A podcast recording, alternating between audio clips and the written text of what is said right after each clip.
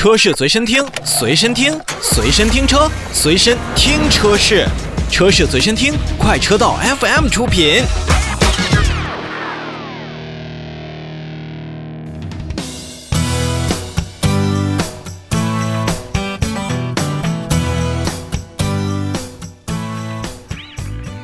咱们来说说新近上市的2021款的一个新车，东风日产的新天籁。作为东风日产家族的销量担当之一呢，天籁车型也是进行了一个年度车型的上新，六款车售价区间是十七点九八万元到二十六点九八万元。其实作为 B 级车，尤其是日系 B 级车的三强之一啊，天籁从国内上市到现在，也真的是算为东风日产立下了汗马功劳。从历史上看呢，天籁车型演化历经了六次的更迭，现在是属于第七代的车型。而最初的原型车呢，就是日产品牌致敬高级车风度。那当年呢，与 GTR 三二也是共享平台来进行开发的，并且逐渐在静音啊、舒适性啊、动力性啊取得了非常好的一个效果。而从进入国内之后呢，更是凭借着当年 VQ 系列的发动机。及日产大沙发的美誉，迅速在 B 级车市场赢得了非常多消费者的青睐。时过境迁，当身边的对手和朋友一一进行了完成换代之后，天籁车型呢，也在这几年完成了第七次的品牌车型更迭升级，变得更年轻、更运动。其实他们本想凭借的 2.0T 的 VC Turbo 发动机一飞冲天，无奈呢，消费者对于天籁的认知呢，我认为啊是过于的根深蒂固了。这沙发怎么能够飞翔呢？所以在雅阁和凯美瑞的身后呢，天籁前进的脚步也是越发的沉重。我们这里边有一个数据，在囊括了所有 B 级车前十的车型排名当中呢，像帕萨特、雅阁、迈腾、凯美瑞、君威。都排在了天籁的前面，更不要说奥迪的 A4L、宝马的三系以及奔驰的 C 级。不过，你要说天籁就真的不行了吗？其实还真不是。作为东风日产的旗舰车型呢，舒适这个卖点绝对是东风日产天籁在市场当中搏杀特别有效的一个武器。而就是立足于舒适之上，这2021款的新天籁呢，也为我们带来了像外观呀、内饰呀。智能配置等等方面的升级，就看咱们的消费者买不买账了。其实都说呢，现在的天籁走的是年轻化的路线，咱先不说这个造型会不会让喜欢天籁的年长的消费者望而却步吧，咱就说整体的感觉。确实呢，天籁外观和之前的车型有了太多的年轻化的改变和动感的改变。反过来的呢，确实也是减少了之前天籁那个有些跨级的豪华感跟舒适度。为了迎合或者说是为了更加吸引年轻的消费人群，2021款的天籁也是更进一步，它采取了红黑的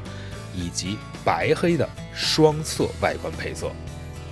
在部分的天籁车型上呢。二零二一款的天籁呢，还推出了一个叫魅影套装，这位年轻的消费者呢，确实添加了更多的个性。咱们先来说一说这个魅影套装包含什么：熏黑的尾标，前格栅的镀铬饰条，轮毂、后扰流板、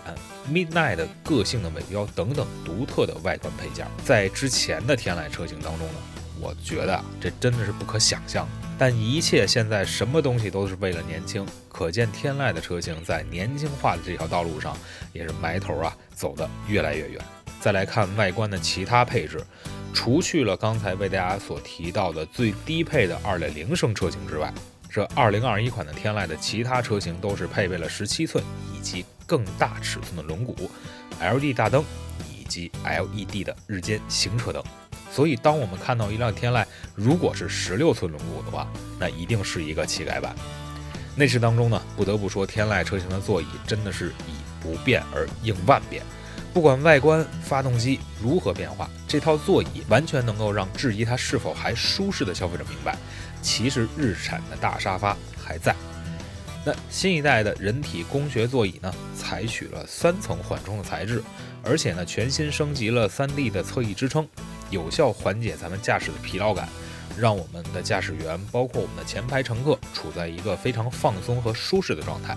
所以就算是我们在日常界面上看到了天籁的那些营运车辆。那也是座椅舒适度的一个象征，而门饰板、中控台、排挡杆周围的材质上，天籁在2021款身上也是进行了升级，采用了更多的软质材料的包裹。此外，在互联方面，天籁2021款在部分车型当中也是配备了尼桑 Connect 超智联系统。那车主可以通过这个超智联搭载的远程控制功能，在日产智联的 APP 上就可以控制车辆的灯光啊、鸣笛啊、发动机启动啊、空调、方向盘、座椅加热、车门锁、行车记录仪等等开关和调节的功能。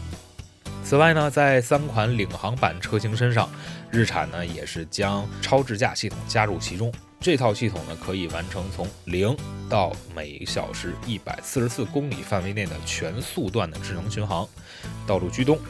自动跟车、启停以及转向功能。在驾驶的长时间，包括咱们在走一些环路或者说是高速公路上，也是可以大大的减少我们的疲劳感。也就是说，天籁第一次将这个超智驾功能下放到了价格区间在二十万元以内的车型当中。